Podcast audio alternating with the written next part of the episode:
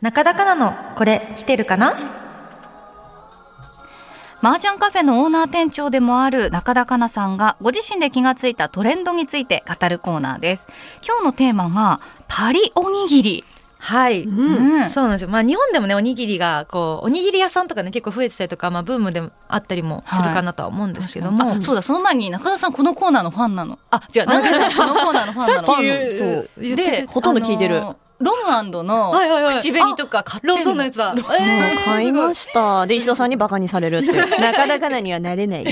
とか言って。本当うざいんですけど、みたいな。使いましたみたいな めちゃめちゃ嬉しい。そうで、はいちょっと今日はパリおにぎりっていうことで、パリまあ作っちゃいますよね私たち 作っちゃいますよ。そうだから結構あのあの食のねブームもいろいろお話してきたんですがこれはフランスパリでもそのなんかおにぎりがこうバズってましてでまああのいろいろこう理由もなんでかなっていういろいろ言われてるんですが、はい。あのパリであのおむすびゴンベイってあの日本にもある、うん。おむすび屋さん。はいおむすび屋さん、はい。あれがあのパリにもありましてその結構ん列ができるほど並んでたりもするんですね。であの日本食にそれほど慣れ親しんでないフランス人にとって日本のおむすびはあのお米の量が多すぎるからこう具材を多めにしたりとか、うん。ちょっとなんかいろいろあの考えられてるいるらしいんですけどもえっとあのなんか秋田小町のお米自体も売ってたりとか、ちょっといろいろ工夫されてて多分日本のゴンベともまたちょっと違うようなえ、あの炊く形態前、炊く前の米ってことですか？米精米したものを売ってますみたいな感じで書いてあったりとかしてましたね。ブ。ランドがね世界に知れ渡ってるってことですね、でなんかその理由はこう、まあ、日本食がちょっと健康みたいなイメージがやあったりしてちょっと日本食をいろいろ注目が浴びてたりとかこうフランスのその、えっと、いろいろインスタとか見てたら、うん。あのなんかお餅アイスまあ、あのうん。雪見大福みたいなものですね、はいはい。がちょっと流行ってたのかなっていう投稿がたいっぱいあったりとかたこ焼きがいっぱい出てきたりとか、そのパリで。そのゴンベイとかだけじゃなくちょっとおにぎりあおにぎり日本食っていうものにちょっと注目が集まってそうでそうなんですか。なんかそれがアニメのキャラクターが、うん。あの結構食べてたりするから興味持ったりとかが多いみたいですね。そうなんですよ。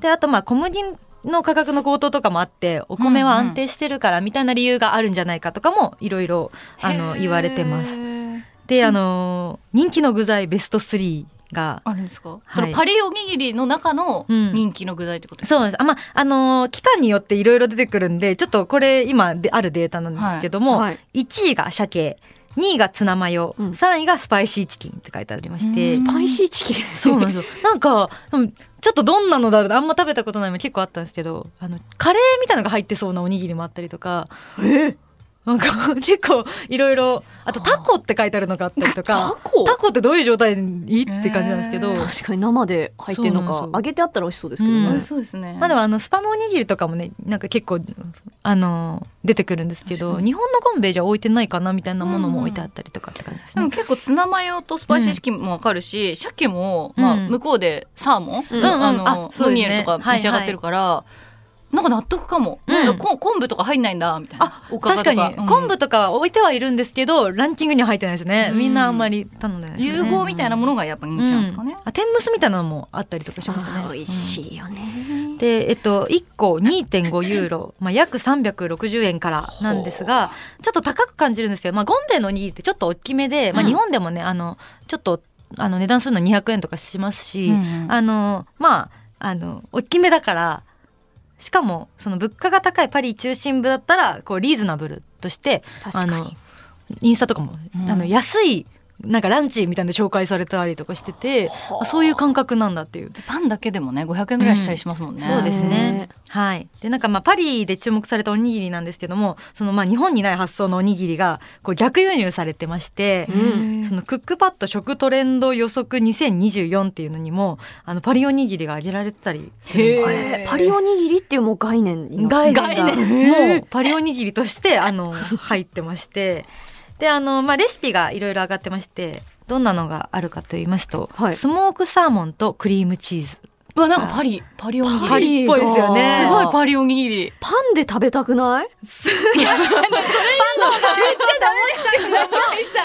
リおにぎりっていうもんなんで、まあそうですよね。米にね混ぜて食べるとまた世界が広がるから。でもあのおかかチーズとか美味しくないですか？美味しい。そうだからちょっとその感覚で一回食べてみません？っていう。なんかちょっと入山さんみたいなとこ出ちゃった。確かに山さんみたいな役割しちょっとくじいていく感じが出ちゃいました。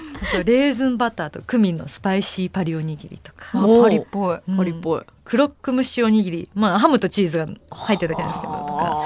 あとなんかあの肉巻きあのおにぎりああるじゃないですか、はい。あれがあのローストビーフバージョンだったりとか。あ それは食べたい。そうだから結構あのいいろいろまあ斬新ではあるんですけど逆輸入という形でちょっと注目を浴びてまして。うん。あの現地で販売されているものもこのサーモンアボカドとかサーモンクリームチーズとかがあのフランスでよくあるお寿司の具材の組み合わせが多いらしいです。酢飯ではないけどあのそういう食べ方がありますっていう感じです。はい。えーでもパなんかパリのイメージが広すぎて、なんかなんかさっきの今のメニュー聞いてもあ全部なんかうん パパリパリ？みたいな。パリってなりますよね。パパリかあの一応レ例でガーリックシュリンプってあるんですけど、はい。じゃない。なんかチーズ入れたらすごいパリっぽいし、うん。まあね。確かに。パリといえば何ですか？パリといえば何なんですかね？何ですかね？私一応フランス思想専門だったからパリも行ってたんですけど、はいはいはい。特になくない？パンとか エスカルゴエスカルゴ。エスカルゴのあのバターと米はいははい。美味しそうじゃないですか、あガーリックライス愛はしそうですけどね。うん。すごいベタベタにはなりそうっていう手が。そうね。ちょっと嫌かな。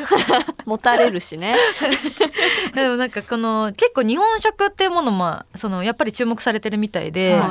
あのこの秋っていうお店が日本あパリにありまして秋。秋。もあのあ AKI で秋秋。って書いてあるんですけどそのお店があのなんかえっとパンをもともと売ってたんですけど、うん。その日本人が作るパンってどうなのってなうん。日本のお店パリじゃないはい。お店どうなのって最初なりつつも、うん。すごいバズってもうすぐ売り切れるようになってそのお店が日本のあのまあたさっき言ったたこ焼きとかそういうのを置き出したりとかしたなんあのあとそのパリおにぎり置き出したとかもあったりするみたいで。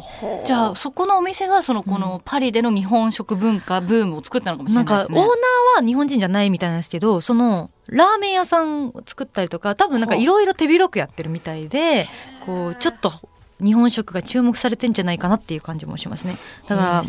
まあいろんあのゴンベイもうん。パリだけじゃなくてあのニューヨークだったかな？とかあのアメリカの方にもあったりとかしててちょっとあのまあ世界的におにぎりが、うんうん。あの注目浴びてるんじゃないかなと思いました。はい。確かにお腹にたまるからいいですよね、うん。あとやっぱそのサンドイッチとかと親和性があるからうん。人気みたいですね。うん。片手で食べれるイメージもあるしみたいな。ただなんかその海苔が結構、ね。あのはいはいはい。黒くてノーみたいな。うんうん。うん紙みたいでノーみたいな。みたいな。だからだいたい中に入ってたりとかね、はいはい。しますもんね。だからパリおにぎりも海苔包んでないですもんね。うんあ見てみるとね。でもあの爆弾おおむすびみたいなのあるじゃないですか、はい。全部海苔。ま全部海苔でうん。あれも一応メニューでありました。あそうなんだ。だ。からあの人気があるかどうか微妙なんですけども一応メニューとしては置いてありましたね。うん。これからちょっと海苔の、ね、もしかしたら分かってもらえるかもしれないですね。はいうん。はい、中田かなのこれ来てるかな？今日はパリおにぎり。